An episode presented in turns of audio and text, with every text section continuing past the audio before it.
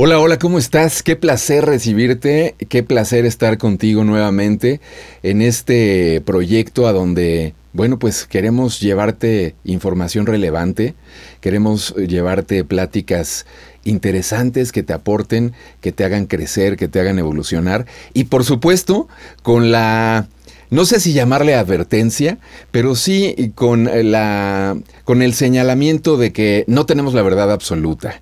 Aquí las cosas, la información, las pláticas, si te resuenan, perfecto. Si no te resuenan, tampoco pasa nada. Entre todos, creo yo, y es mi perspectiva, entre todos vamos eh, descubriendo un poco más la verdad. Así es que, bueno, eso es lo que pretendemos aquí. Y el día de hoy tengo una súper gran invitada. Para mí es muy especial de verdad recibirla en este proyecto. En unos instantes más te la voy a presentar, pero creo que es pertinente también platicar un poco de cómo, cómo la conocí, cómo llegué yo a ella. Hace, para cerrar números, sin ser muy preciso y como, como dirían por ahí, para despistar al enemigo, hace casi dos años, de pronto aparentemente de la nada, y subrayo el aparentemente porque no sé ya qué hilos se muevan, pero aparentemente me surge la duda, la inquietud de hacer meditación. Yo nunca antes en la vida había hecho meditación, ni había tenido ningún tipo de acercamiento al yoga o al budismo, a nada de estas cuestiones. Sin embargo, eh, pues tenía yo esta inquietud había leído por ahí que la meditación activaba ciertas zonas del cerebro que parecía ser que solamente se activaban a través de ella. Y por otro lado también había escuchado algo que me parece que le llaman la teoría del centésimo mono. Algo que habla de la masa crítica, de crear una masa crítica y, y según esto también se han realizado algunos estudios eh, publicados ya en algunos libros como el código el código fuente de David Wilcock, eh, aparece esta información en documentales a donde aparentemente cuando una cantidad específica de seres humanos están meditando, orando y enfocándose en, en, este tipo de cuestiones, pues parecía ser que bajaban los índices de criminalidad y el mundo era un poco mejor. Estos eran mis únicos dos razonamientos para pues querer practicar algo que por un lado parecía ser que a mí me iba a dar un bienestar y decían que se contribuía también a hacer un poco, digámoslo así, el mundo mejor. Y entonces me meto a YouTube a buscar alguna meditación, me encuentro una meditación, no recuerdo honestamente de quién fue, me pongo a hacerla y bueno, yo me quedo profundamente dormido. Yo creo que no pasaron ni cinco minutos cuando estaba totalmente dormido. Después de un par de días vuelvo a, retomar este intento y entonces vuelvo a buscar alguna meditación guiada y me sale por ahí una chica. Le pongo a la meditación y de entrada me gustó mucho a mí conectó mucho conmigo el que dentro de esta guía que ella daba en la meditación, pues lo hacía con mucha delicadeza, con mucho tacto, como prácticamente diciendo, si no te sale, no te preocupes, ¿no? Vuélvelo a intentar. Y justamente ella es nuestra invitada del día de hoy. Muchos de ustedes seguramente la conocen. Es Lorena Molinero. Ella em, bueno, pues según eh, eh, ella misma lo pone en su sitio de internet, es life coach, experta en gestión emocional, eh, obviamente profesora de yoga, guía de meditación para meditar, de mindfulness, emprendedora, es una chica súper activa, de verdad, aparte conforme la fui yo conociendo me impresionaba el cómo, eh, es otra cosa que tengo que destacar de ella también, que en algún momento le escribí para platicarle mis experiencias, porque a partir de que pude conectar con ella, pues literalmente...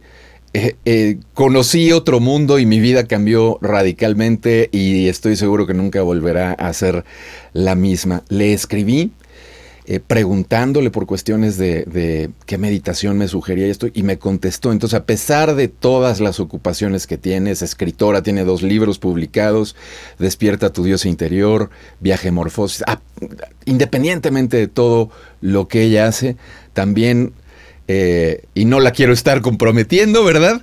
Eh, pero se da tiempo para contestar. En fin, es un ser humano muy especial y el día de hoy, si no la conocen, pues la van a conocer. ¿Cómo estás, Lorena? Es un placer de verdad recibirte acá con nosotros. Pues con el corazón lleno de gratitud. Eh, muchísimas gracias, Nick, por invitarme, por tus palabras bonitas. Eh, para mí es todo un privilegio hacer lo que hago, compartir, haberte conocido y, y, sobre todo, pues eso, ¿no? Poder disfrutar hoy de este ratito contigo, pues es un regalo, así que muchas gracias. Pues por eso, mi querida Lorena, para mí era muy importante que además tú fueras la madrina el día de hoy de, este proyecto. Pero antes de entrar en tema, Lorena, me gustaría, me gustaría preguntarte, ¿cómo entraste tú al mundo de la espiritualidad? ¿Cuándo comenzaste a meditar? Platícanos un poquito de tu experiencia propia de, vida, por favor. Claro, con mucho gusto. Yo creo que entré al mundo de la espiritualidad una vez que, decidí, bueno, que decidí aterrizar aquí, que decidí encarnar en este cuerpito, ¿no? Eh, ahí eh, aterricé en todo esto de la espiritualidad. Tendemos a, mm, a, crear como un mundo místico alrededor de lo que es o no es la espiritualidad, pero yo siento que todos somos seres espirituales viviendo una experiencia terrenal, material. Entonces, yo creo que todos hemos llegado por ahí, pero sí que es cierto que mm, pasé una, etapa de mi vida quizás un poco más influenciada por, por el entorno y no escuchando tanto lo que había en mí. Sin embargo, tuve la suerte o hice esa elección de caer en una familia que, que ya de por sí pues era bastante especial y gracias a mi padre, pues sí que es verdad que desde muy niña me he estado planteando ese tipo de, cuestiones que, a veces no tienen respuesta, ni hace falta que la tengan, como quién soy, qué hacemos aquí, estamos solos en el universo, ¿no? Yo creo que a todos y cada uno de nosotros alguna vez se nos ha pasado por la cabeza. Pero sí que es cierto que en mi casa era día sí, día también. Este tipo de, conversaciones se daban con total naturalidad de la vida, de la muerte. Y mi padre era una persona muy curiosa, muy inquieta, con, muchas preguntas. Así que he tenido esa fortuna, que desde niña pues he tenido, por así decirlo, esa, ese terreno allanado, ¿no? Sin embargo, no fue hasta, bueno, diríamos que los 16 años que mi padre dejó su cuerpo, cuando yo ya empecé a hacerme todavía más preguntas y realmente a plantearme el para qué, el sentido de todo esto, ¿no? De todo este juego. Y ahí pues empecé un poco a indagar, a investigar. Sí que es verdad que leía muchos libros, siempre he sido una ratilla de biblioteca, literal. y empecé a meditar de forma muy natural, sin saber que estaba meditando. Simplemente me daba mis momentos para, conectar, para estar en silencio, para ponerme mi musiquita suave de relax y sin ningún tipo de expectativa ni nada, simplemente cerraba mis ojos y ahí me quedaba. y fue al tiempo que di con, un libro de, de, budismo, que ya empecé a, a, leer esto de la meditación y dije, uy, pues si va a ser esto que es lo que yo hago, a ver si va a ser que estoy meditando. Y bueno, empecé a tirar un poco del hilo, ¿no? De, este camino, me encontré con, el taoísmo, con el budismo, con el yoga, con la meditación, ¿no? Con el chamanismo de allí, de vuestra tierra, de México. Y, y bueno, y empecé a encontrar muchas respuestas, o más que respuestas, diría mm, muchos caminos, muchas luces, muchas linternas que enfocaban diferentes caminos y, bueno, empecé a adentrarme más y más, aunque he de reconocer que también con ciertos parones, ciertos descansos por, bueno, por fuerzas mayores de la vida, ¿no? que te dan reveses para arriba, para abajo. Pero esto no hacía sino más que eh, darme oportunidad de ir un poquito más allá, de no quedarme en la teoría y de, mm, por así decirlo, adentrarme en la práctica y en la automaestría, que al final creo que es un poco lo que más nos, nos puede enseñar y, revelar ¿no? de, del camino de la verdad y el camino de, del para qué, el sentido de todo esto, ¿no? Un poco resumido, pero viene siendo eso. Perfecto, ¿no? Pero nos da una, una perspectiva justamente de cómo iniciaste. Y ahora que, que mm, pues mencionas esto, a mí entonces me gustaría, si te parece bien Lorena, entrar en el tema ya de la meditación, porque decías, sin saberlo, eh, de pronto yo me ponía a meditar, ok. Justamente para todos aquellos que no tenemos experiencia, no sabemos nada del tema, ¿qué es la meditación? Porque oímos y vemos eh, en películas, por decirte algo, Em, de la meditación es poner la mente en blanco, es no tener absolutamente nada en la cabeza y a muchos nos parece una idea que es prácticamente inconcebible así de ningún pensamiento y eso se puede. ¿Qué es la meditación, Lorena? Muy buena pregunta y siento que es muy necesaria. Es fundamental responderla en, una charla que, trate sobre esto. Se mm, confunde, hay una confusión muy grande entre las técnicas de meditación y la meditación en sí. La meditación en sí no deja de ser un estado que uno puede llegar a alcanzar. El estado meditativo es un estado de presencia tan plena que dejas de contextualizar todo en el mismo punto de encaje en el que lo sueles hacer cuando estás bueno, pues moviéndote y, viviendo un poco por inercia. Eh, cuando uno entra en ese estado, es capaz de percibir la realidad de una forma mucho más pura, sin emitir juicios sobre ella, eh, sin intentar boicotearla, aceptándola tal cual es y encontrando pues eh, ciertas verdades que resuenan dentro del corazón de uno mismo y no dentro de la mente.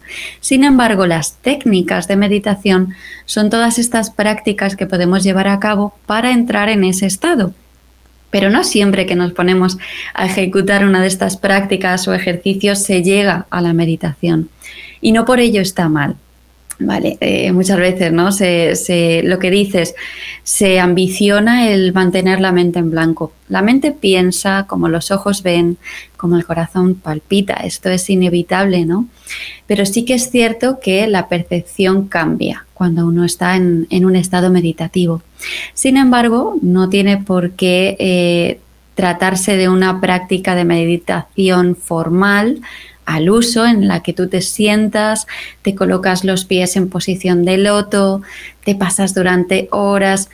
No necesariamente tienes que llegar ahí para alcanzar un estado de meditación. Conozco mucha gente que vive en un constante estado meditativo y, se, se basa prácticamente en tener esa intención ¿no? de, percibir la realidad tal cual es y de salirse de los juicios de la mente y entrar en un estado del ser, podría decirse.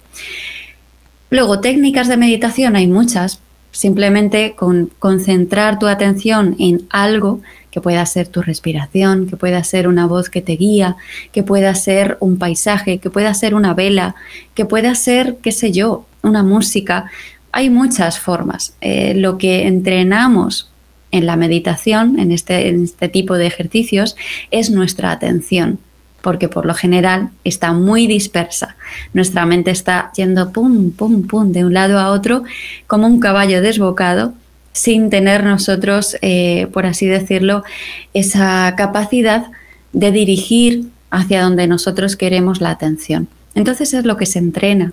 Y una vez ese músculo de la atención está entrenado, puede llegar a aparecer ese estado de meditación. No va a estar antes, porque es muy complejo, ¿no? Cuando vivimos en ese automatismo, que suceda ese momento de meditación real. Y si aparece va a aparecer fugaz en un momento muy lúcido, muy rápido. Y una vez te das cuenta de que estás ahí vas a pensarlo y va a desaparecer, que también es una de las cosas que más puede frustrar a toda la persona que, que inicie en este camino de la meditación, que llega, siente esa plenitud, siente ese estado del ser, lo piensa, piensa que está ahí y se esfuma. De repente vuelve la mente y vuelve a emitir ese juicio de estoy meditando, me siento bien, me siento mal, ¿no?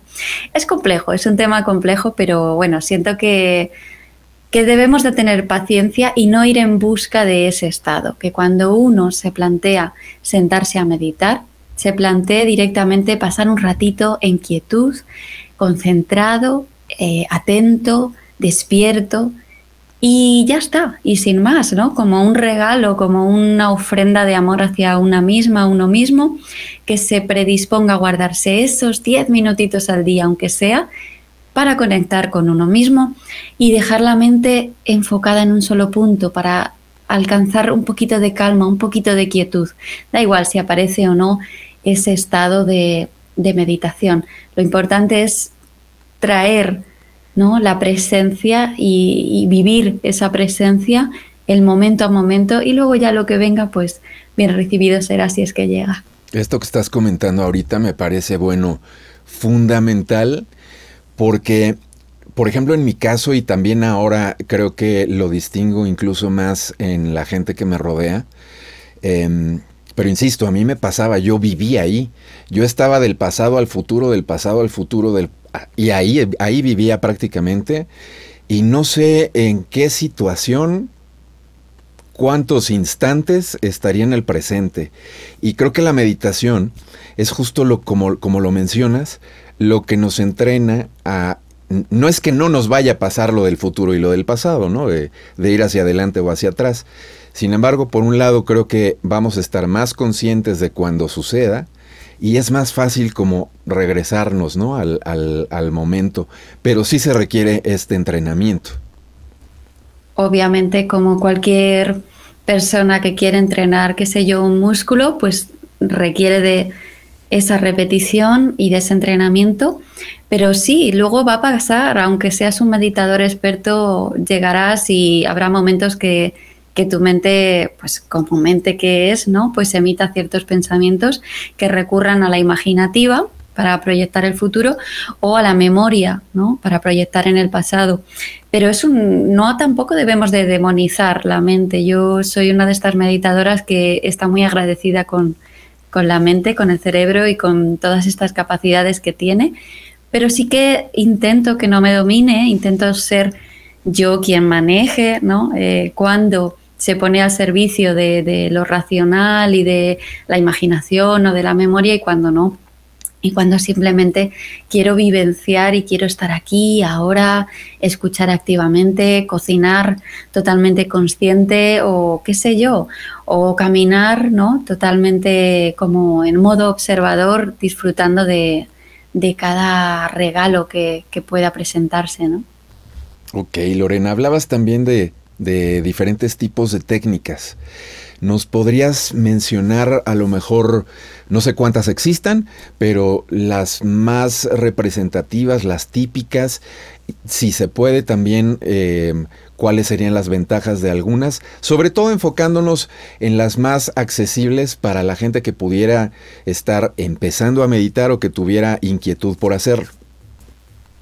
Bueno, la principal o la más sencilla, la puerta de acceso, para mí es el mindfulness porque mm, es como lo más recurrente y, lo más sencillo, ¿no? Se podría decir que el mindfulness pues simplemente es buscar el traer la atención a aquello que nosotros queremos de forma intencionada y sin juzgarlo, sin más, ¿no?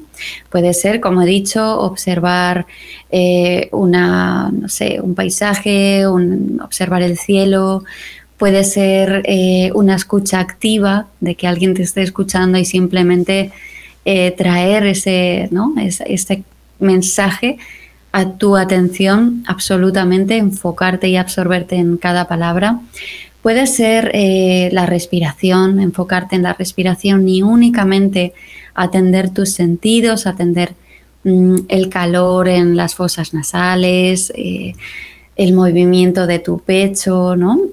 Eh, yo creo que por ahí la atención plena, el mindfulness, que no es más que la atención de la meditación vipassana, que es bastante más ancestral, pero con otro nombre más moderno, es como el, camino más, más fácil para llegar, ¿no? Y puede ser de muchas formas. Luego existen otras muchas, pues la meditación de la compasión, ¿no? La meditación meta, la meditación trascendental, pero al final todas tienen ese punto en común que es la atención y solo que cambia el, el hacia dónde la llevas, ¿no? Hacia dónde la diriges. Cuanto más sencillo y menos vueltas nos demos, mejor. Y también es cierto que em, tenemos que escucharnos, porque uno quiere meditar de una manera y se esfuerza por meditar de una manera, pero existen ciertas resistencias. ¿Por qué? Porque tu mentalidad, tu comportamiento, tu naturaleza o, tu tendencia no va encaminada por ahí. Hay gente que puede meditar muy bien eh, bailando, eh, practicando yoga, movimiento, ¿no? Con el movimiento, dándose cuenta de cómo su cuerpo va sintiendo el aire al rozarlo o cómo la respiración le ayuda en, este movimiento. Siento que cada uno tiene que encontrar su forma de concentrarse, porque si algo tienen en denominador común es eso, la concentración, ¿no?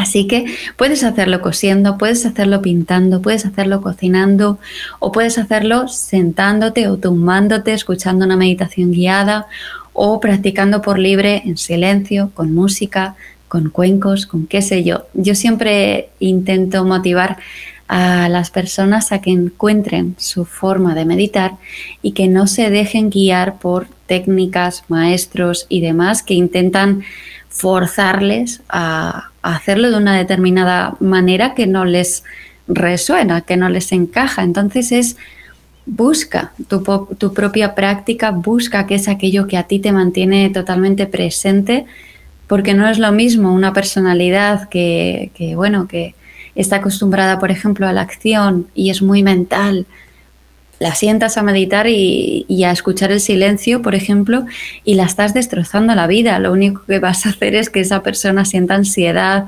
se enfade consigo misma porque no hace más que pensar y debatir entre ella, ¿no? Dialogar, ¿qué haces aquí? ¿Por qué estás sentado?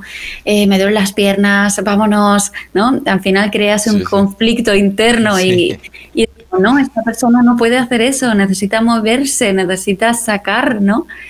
Y luego, al revés, puede ocurrir que sea una persona totalmente calmada, con una, con una tendencia a la pasividad y la sientas a, o la tumbas, ¿no? Un yoga nidra, por ejemplo, y le da mucha pereza y es una persona que se queda dormida o que termina con, la atención en, otro punto, ¿no? Y no, no está haciendo la, práctica que, le estás guiando o que el maestro intenta eh, enseñarle. Entonces es cuestión de, buscar dónde está tu punto, dónde está tu equilibrio, dónde encuentras ese, mm, ese, sí, ese punto de, de, concentración, de poder mantener la atención y la presencia en cualquiera que sea la práctica. Hay millones de prácticas y millones de maneras. Simplemente es buscar la tuya, ¿no? Oye Lorena, ahora que te escucho hablar de esto, eh, pues me, estás dando creo y creo que ya un poco la respuesta, sin embargo me gustaría tocar este punto. La meditación y la relación con las religiones. Em, la diferencia entre orar, por ejemplo, y meditar, si es que existe algún tipo de, diferencia entre ellas. Y lo menciono por esto, porque suele haber también gente que es eh, muy religiosa, muy creyente, eh, vamos a suponer cristiana, católica, ¿no? Apegados a, este tipo, que no son las únicas, pero y que ven a la meditación, la relacionan justamente con otra religión que no es la mía y que simplemente por eso no debería de practicarla, porque quién sabe qué vaya a haber por ahí escondido. Entonces, eh, pues, ¿qué me puedes comentar al respecto, Lore? Perfecta la pregunta. Mm, efectivamente, orar es otra manera de meditar. De hecho, eh, los mantras han sido utilizados en la filosofía oriental, pero es algo que también en, Occidente nos ayuda mucho a concentrarnos. Entonces está perfecto. La meditación no está relacionada con ningún tipo de religión. Sí que es verdad que hay religiones eh, que utilizan prácticas de meditación pero incluso la cristiana, vaya, a la hora de rezar estás eh, ¿no? repitiendo una serie de, sonidos. El sonido es vibración, la vibración es energía y al final estás también eh, trayendo tu atención hacia esos mantras ¿no? que estás pronunciando. Mm, a mí me parece que la religión es algo muy lindo porque todas las religiones aunan una serie de valores y una serie de mensajes. El, primordial, el mensaje primordial es el mensaje del amor, ¿no? Todo eso, todas las religiones comparten esa, esa clave. Entonces son maravillosas, hay personas que conectan con unas, con otras. Yo no soy muy fan de las instituciones, ¿vale? de la forma en la que se adueñan de, de las religiones, la fabrican productos y fabrican em, dogmas y demás, pero a mí me parece fenomenal que la gente eh, con, una inquietud espiritual que tiende hacia la religión, pues se apoye en ella, ¿no? Para conectarse con, con, su divinidad, con la fuente, con el universo, con quien tú quieras, ¿no? Con su yo superior. Al final, todo es una forma de volver una forma del retorno a lo, a lo básico, al origen, que, es ese amor ¿no? del, que, del que hablaba y que es eh, como el lugar de encuentro entre ese ser, ese ser que somos y, este personaje que habitamos, que, que, que, está muy bien, que le necesitamos, el ego, llámale como sea, el, el yo pequeño, en fin que es el que nos hace dudar, el que nos hace tener miedo, el que nos hace creer unas cosas de nosotros mismos o de los demás, el que enjuicia, el que, en fin, el que está aquí creyendo que tiene que ganarse la vida y la vida ya, ya está ganada solo por, por ser lo que somos, ya, ya, ya nos merecemos todo, ¿no? Entonces, eh, yo siento que hay como que mm, derribar esa muralla entre las religiones, a cada uno le puede resonar una forma, como digo, ¿no? de conectarse. Y uno puede ser eh, muy espiritual y, decidir eh, rezar cada noche a determinado Dios, con determinado nombre. Es perfecto y es maravilloso, es otra forma ¿no? de meditación. Y una cosa, eso no implicaría que no pueda practicar yoga o no pueda practicar otro tipo de meditación de otros orígenes. No hay ningún conflicto en ello, solamente el que nuestra mente quiera darle. De ahí la necesidad de destruir y combatir todos estos dogmatismos que nos aprietan, que nos encasillan, que no nos dejan expandir toda la potencialidad que, somos y todas esas capacidades tan bonitas que, que tenemos los seres humanos y los seres divinos. Entonces, no merece la pena poner límites ahí ni fronteras entre una cosa y la otra la oración es otra forma de meditación y da igual el lenguaje que, en el que se pronuncie, que, al final si nos lleva a esa mirada interior, nos lleva a esa conexión con el amor, eh, con Dios, con la fuente, con... entonces es perfecto. Entonces se puede entrar en un estado meditativo eh, por la puerta grande también, ¿no? Eh, aunque seas devoto de cualquier religión. Claro, perfecto. Muchísimas gracias también por toda esta información porque creo que, mm, eh, va a ser de mucha mucha ayuda para las personas que vuelvo a, mencionar lo que estén acercándose o que sientan curiosidad por meditar, em, pues estás tocando puntos también muy, muy, muy importantes como justo el que acabas de mencionar ahora.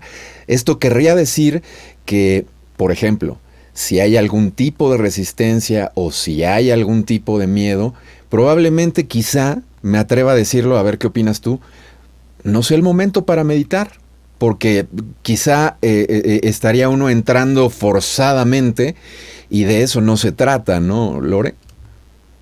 Exactamente, no puedo estar más de acuerdo. Eh, recibo muchos comentarios en las meditaciones guiadas y algunos vienen a decir como, ay, em, debo protegerme, me siento un poco con miedo para hacer esta meditación. No la hagas, no es tu momento. Eh, efectivamente no hay que forzar nada, no hay que crear esa presión en nosotros de hacer una determinada cosa. ¿Por qué? Porque alguien lo dice, porque está de moda, porque no.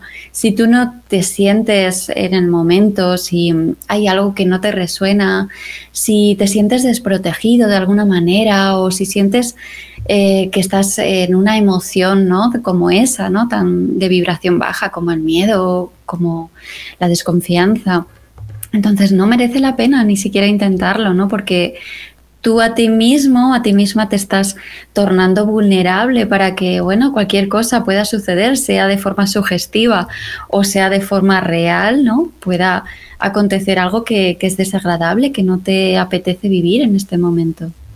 Claro, así es, Lore. Pues muchas gracias por esa respuesta. Y eh, ahora que estoy viendo ahí lo que tienes, no sé si es una tela, creo que sí es una tela con los chakras. Exactamente. Me gustaría, porque a final de cuentas también normalmente se, se percibe mucho esta información y estos símbolos de los chakras, eh, que mucha gente por supuesto, si, si está entrando en este mundo, pues no va a tener una idea clara de y eso qué es, a qué hace referencia. Entonces, me gustaría que hablaras de dos cosas. Yo sé que, em, digamos, el tiempo en esta, en esta ocasión es limitado y no podemos ahondar lo suficiente, solamente para que tenga la, la gente que nos esté viendo una idea. ¿Qué son los chakras? Y luego también la otra, de los mudras que ya te he preguntado en otras ocasiones. Pero aunque sea así ligeramente y superficialmente a manera de introducción, porque esto está como relacionado con la cuestión de la meditación. Vemos que en muchas eh, ocasiones se representa a la persona como lo decías al, inicio de la charla, en flor de loto, haciendo algún tipo de mudra, o también con alguna representación eh, acerca de los chakras. Entonces, ¿de qué va todo esto? Qué interesante, la verdad. Como bien dices, Nick, eh, ya lo vimos en mi evento de allí de México, eh, es un mundo muy amplio y que nos podemos tirar varios días si queremos, incluso varios años para poder profundizar, ¿no? Pero así un poco a, a grosso modo, los chakras son centros energéticos que, bueno, que según la filosofía de Oriente, muy ancestral, de 5.000 años para atrás estamos hablando, pues se descubrieron de determinados puntos de nuestro cuerpo físico y están relacionados con determinados aspectos de nuestra vida, ¿vale? De nuestra vida cotidiana. A mí me gusta mucho eh, enfocar el tema de los chakras como si fuera un sendero, como si fuera una forma, una vía, una, sí, un, camino en el que uno puede ir evolucionando y adentrándose en aspectos de lo más material a lo más sutil, por así decirlo, ¿no? Tenemos muchas terminaciones nerviosas, muchos centros energéticos, pero fundamentales y que se hablen y que estén un poco más a la vista de todos, hay como siete, ¿no? Pero bueno, empezando desde el más inferior, se podría decir que está relacionado con los aspectos más eh, materiales de la vida, más densos, como pueda ser, pues eso, la supervivencia pura y dura, lo más instintivo, y van poquito a poco ascendiendo por nuestro cuerpo físico y también eh, ascendiendo en nuestras, eh, nuestras competencias, por así decirlo, como seres humanos barra divinos que somos. Entonces, pues pasaría desde el trabajo de lo más prioritario, como es el tener un techo, sentirte seguro, eh, sentirte totalmente protegido, sentir que tus necesidades están cubiertas de alimentación, de descanso y demás, pasaría a las relaciones, lo emocional, la creatividad, la sexualidad, ascendería a la autoestima, al poder personal, la voluntad, la actitud ¿no? de la vida. Volveríamos a subir otro escaloncito y llegaríamos al amor, a la compasión, al perdón. Subiríamos otro escaloncito más y podríamos llegar a la manifestación, a la comunicación, expresión de nuestra verdad, a cómo recibimos ¿no? Todo lo que hay en el exterior y lo integramos en nuestro interior, del exterior al interior, quiero decir. Eh, luego podríamos ir más un poquito a aspectos sutiles, como es la intuición, el entendimiento, la comprensión, la sabiduría, y luego por último la fusión ¿no? con, la divinidad, con la fuente, con el universo, con lo absoluto, llamémosle como, como queramos. Un poquito ese es el recorrido que hacen los chakras de forma muy rápida y muy superficial lo he comentado, ¿vale? Pero serían como pues ese, ese tipo de pasos que nos ayudan ¿no? a tener desde lo más básico hasta lo más eh, supremo. Y podríamos también decir que todo, todo, todo se relaciona siempre desde lo más profundo a lo más superficial, desde dentro hacia afuera. Y los chakras simplemente representan como esa pequeña guía por la que ir pasando para eh, sentir el equilibrio en todos estos aspectos de nuestra vida, porque también como centros energéticos que son, pueden estar o bien desbordados de energía, con un exceso de energía en alguno de estos puntos localizados de, nuestro cuerpo energético, pero también físico, o bien que haya muy poco flujo de energía en, nuestro, en, estos puntos, ¿no? en determinadas mm, partes de nuestra vida, que haya un, una necesidad de que entre más energía por ahí. Todo se basa en, una teoría de que eh, tenemos eh, un canal energético central que atraviesa nuestro tronco de abajo arriba de forma vertical y dos canales eh, a su vez como si fueran cadenas de ADN entre, entretejiéndose entre ellos también en ascendente. Se dice que la energía de la kundalini, que es por así decirlo en representación una energía como serpenteante está enroscada en el primer chakra, que es con el que todos nacemos y como el fundamental a cubrir, ¿no? ya que cuando somos bebés lo único que necesitamos es sentir nuestra mamá cerca ¿no? y sentirnos nutridos, sentirnos protegidos eh, y tenemos esa conexión ¿no? con, con la raíz, con la madre tierra y vamos poquito a poco despertando la kundalini y haciendo que esa energía pueda desenvolverse con soltura hasta el cielo. Somos como, como canales entre la tierra y el cielo, ya que tenemos los pies en la tierra, pero la coronilla y la cima de nuestra cabeza siempre va hacia arriba, siempre estamos pensando hacia allá, ¿no? emitiendo hacia allá. Entonces es como que esa energía se, se concentre y pueda ser dirigida, pueda ser Em, monitorizada en, ascendencia por nuestra vida, desde lo más eh, básico hasta eh, el más allá, ¿no? hasta aquello que, nos conecta con nuestra fuente. Eso por parte de los chakras. Y por parte de los mudras, como, como he dicho, bueno, son posturas que se hacen en, en los dedos, en las manos, que no dejan de ser cierres energéticos, porque, bueno, pues según volvemos a la filosofía de Oriente, eh, tenemos muchísimas terminaciones nerviosas en nuestras manos, bueno, y en todo nuestro cuerpo, pero aquí es una de las formas ¿no? donde se puede dirigir y emitir esa energía. Entonces, según cómo se coloque la postura de nuestras manos, se intenciona de una forma u otra para conseguir ciertas cosas ¿no? en meditación. Y esto se utiliza mucho. La verdad es que hay gente que simpatiza más con ello, gente que menos, eh, gente que obtiene resultados y gente que dice, guau, pues a mí esto no, no me está resultando. Pero sí que es algo bastante poderoso también y que yo pues animo a que cualquier persona que sea curiosa, que tenga inquietud, pues eh, investigue más, no sobre, sobre los mudras, pero también sobre los chakras y pueda experimentar por sí misma qué repercute eh, todo esto, de qué forma repercute, qué trae a su vida, si le resuena, si no. En fin, al final que practique y que vea si le funciona, si no, si de alguna manera trae algo bueno a su vida o no. Y por supuesto, siempre mm, teniendo en cuenta que esto no es cuestión de hacerlo una vez y ya está, esto no es yo me ducho hoy y ya me dura para toda la vida, esta higiene, no.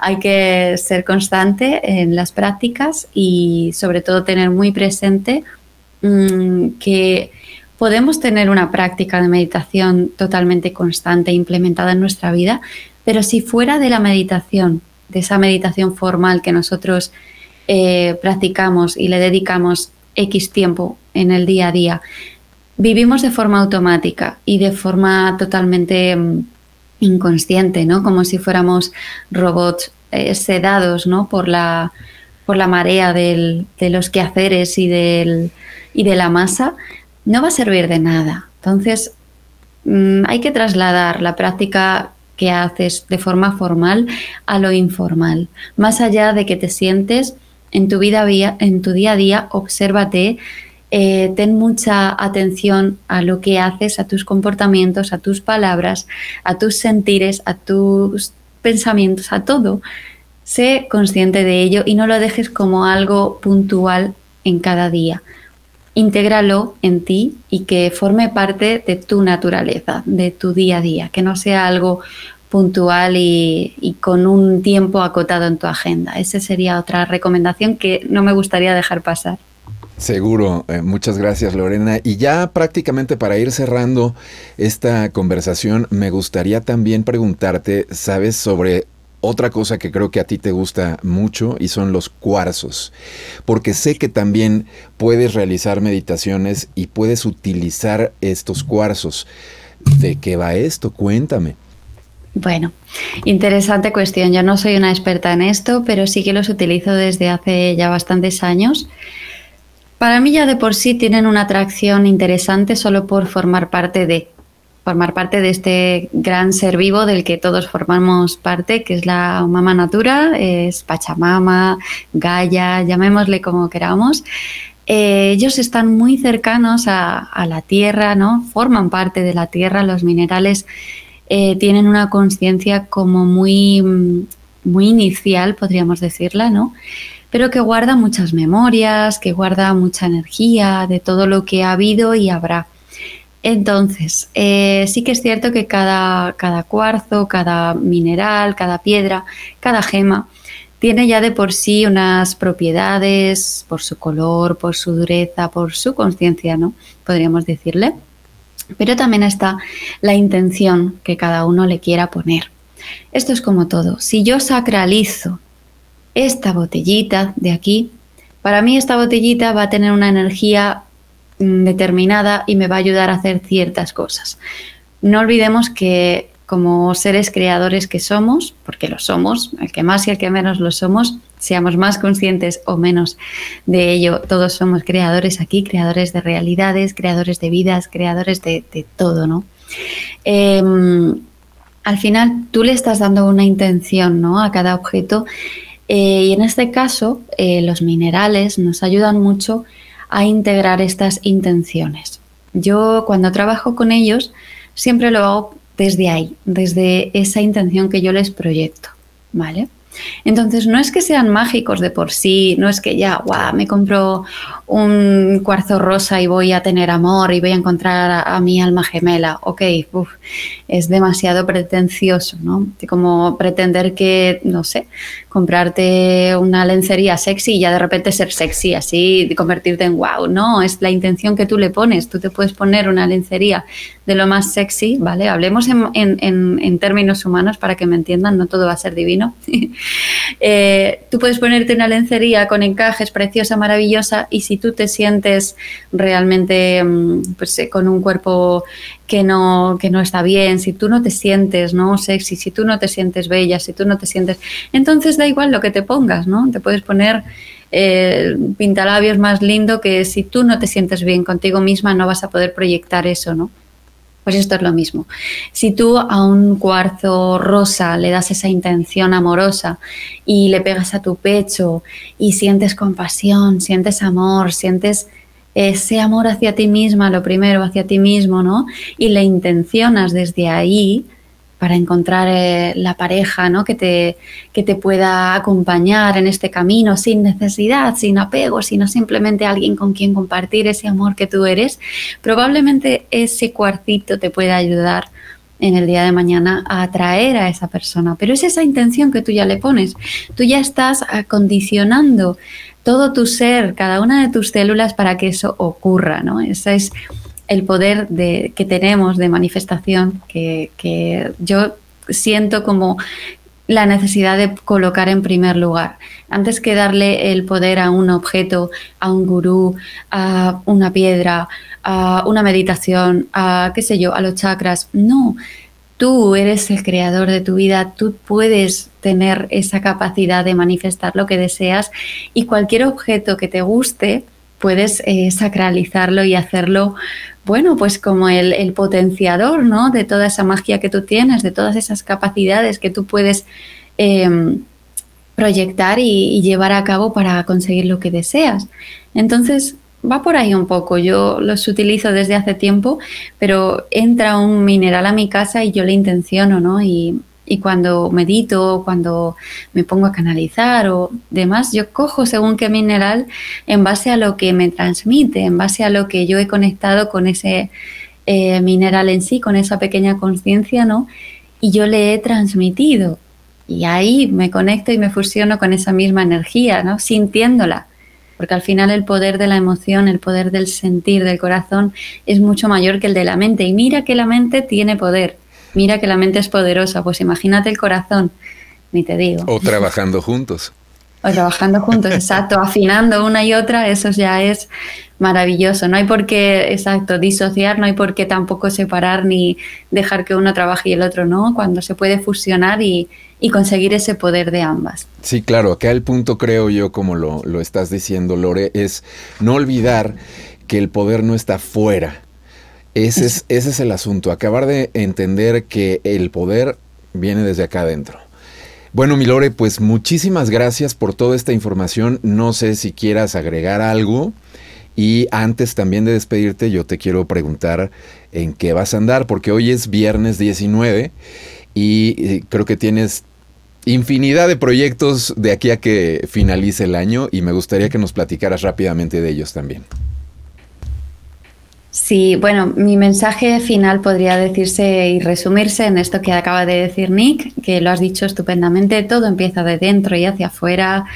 Eh, recupera ese poder que te ha sido dado, convéncete de que eres un ser de luz, de que has venido aquí para hacer cosas bellas. No tiene que ser grandes cosas, pero en tu día a día haz que, que todo se cubra de magia, desde, desde ese amor que tú eres, desde esa intención de hacer las cosas de, forma amorosa, ¿no? de, aportar, de sumar, de ser luz en la vida de otros y en la tuya misma. Y luego en qué ando, pues bueno, el próximo evento lo tengo en diciembre y se trata de un retiro muy bonito, la medicina del colibrí, un animal que, se, me, se me presentó en sueños, pero luego además se me pudo presentar de forma manifiesta en, allí, en tu país, en México, y fue como, wow, confirmación de que, de que ese camino, de que mm, la medicina del colibrí y todo lo que trae, pues puede ser algo muy, muy lindo. Es el tercer retiro de Lightworkers, de trabajadores de la luz, que qué es esto, que tampoco es algo aquí súper místico y súper espiritual. Todos somos trabajadores de la luz si nos colocamos del lado de la luz, el lado del amor, que, que se, se simplifica en eso, ¿no? En hacer una vida sencilla, en intentar conectar con ese amor que somos y dar lo mejor de nosotros mismos al mundo. Seguro que hay amas de casa, padres de familia, eh, trabajadores de la construcción, dependientes de comercio, que son trabajadores de la luz, me, vamos, me consta y estoy segura de ello, y que, bueno, están siendo convocados a vivir cuatro días eh, bastante hermosos en Cabo de Gata, que es un lugar muy bonito aquí de España, en, en Almería, y donde hay mucha naturaleza y mucha energía disponible que vamos a utilizar mi compañera de alma, Patricia y yo, para, bueno, pues para subir la vibración, para hacer que estas personas que asisten puedan llevarse muchos conocimientos, muchas revelaciones y muchas confirmaciones de ese ser de luz que, son y, y, bueno, irse con las pilas cargadas de nuevo a su casa. Eso por un lado y luego pues eh, ya de cara a 2022 eh, pues hay un viaje a Perú planeado. No sé si volveré a México, espero que sí, también estaré por India. Hay muchas cositas en, proyección y, bueno, va a ser algo muy, muy lindo el poder compartir, que al final es lo que a mí me mueve, el poder conectar con, con personas bonitas, con corazones conscientes, con ganas de, de crear una nueva humanidad mucho más humana, mucho más divina y, poder hacer tribu, ¿no? Unirnos y, ser esa familia que ya somos de una forma más práctica y en, lo material. Eh, vamos a hacer una toma dos para que digas que vienes a México porque tienes que venir de nuevo. Ojalá, ojalá así se dé, así se dé. Espero de verdad que, así sea. Yo sé que a donde quiera que, vayas, realmente estás haciendo tu labor, estás conectando eh, con, mucha gente muy valiosa. El evento de, de Akumal fue impresionante, a mí me encantó de verdad. Eso también fue una curiosidad de cómo se dio, pero ya creo que eh, saldría sobrando ahorita platicar. Realmente, qué bueno que se dio, que tuvimos la oportunidad de conocernos por allá, de, de convivir este día. Y bueno, yo sé que en todos los eventos que estás organizando seguramente debe de haber experiencias así y todavía más impresionantes. Así es que, bueno, los enlaces pertinentes para conectar con Lorena Molinero van a estar en la descripción de este video. Así es que simplemente hay que ir abajito del video y ahí va a estar su página, su Instagram, Facebook, etcétera, todos los enlaces pertinentes. Muchas gracias, mi Lore, por esta participación, por amadrinar este proyecto, este espacio y em, estoy de verdad muy agradecido contigo por, por haber estado el día de hoy con nosotros. Un súper placer ser la madrina de este precioso espacio que estás creando. Por supuestísimo, mil, mil gracias por invitarme y gracias por tu presencia, gracias por hacer lo que haces, gracias por ser lo que eres. Te abrazo muy grande y muchas gracias también a todo el mundo que nos esté viendo por allá. Eh, bienvenidísimos todos también a, mi canal y a las redes sociales y demás. Estaré encantada de, bueno, de conoceros, de conectarme. Y de nuevo, Nick, muchísimas gracias por esto que haces, corazón. Muchas gracias. Gracias, Lorena. Y les recomiendo de verdad con todo el corazón las meditaciones guiadas de Lorena. En específico, fíjate, justo también la que acabas de hacer para el 11 de noviembre, la recomendé por ahí por, con varias personas que no te conocían. Yo no promocioné absolutamente nada y los comentarios que recibí de respuesta fue, wow, increíble, me hizo sentir. Entonces creo creo que algo tiene Lorena por ahí que transmite y deja patente y plasmado en todas las cosas que hace. Así es que bueno, pues muchas gracias. Yo a ustedes les agradezco el favor de su atención y los quiero invitar a que se suscriban en este canal, a que lo compartan, comenten, nos dejen un like, en fin, ya saben. Eh, a la hora de suscribirse, activar la campanita para que lleguen notificaciones y todo esto que eh, por todos lados se dice. Yo también lo subrayo. Les agradezco. Vamos a tener de verdad una... Eh, gran cantidad de invitados muy valiosos con información muy valiosa. La próxima semana estaremos hablando de la ley del uno con Gabriel Lugo, que es una persona que vaya, que se la sabe en el tema y además algo que también, si no conocen, bueno, Ojalá y vean el próximo viernes esta transmisión. Les agradezco y pues nos vemos a la siguiente. Ah, y no olviden, revela tu magia. Hemos permanecido en la sombra bastante tiempo, pero ha llegado el momento de conectarnos con nosotros mismos y encontrar nuestra propia luz. El camino siempre ha sido tú. La respuesta y la verdad siempre han estado en ti. Despierta. Siente tu corazón y todo el amor que tú eres. Observa y date cuenta que tus pensamientos y emociones forman tu realidad, de que todo está unido. Todos somos una sola conciencia. Así que ilumina al mundo con tu esencia. Exprésate. Baila. Canta. Juega. Ama. Vibra alto. No tengas miedo. Reconoce lo que eres y revela tu magia.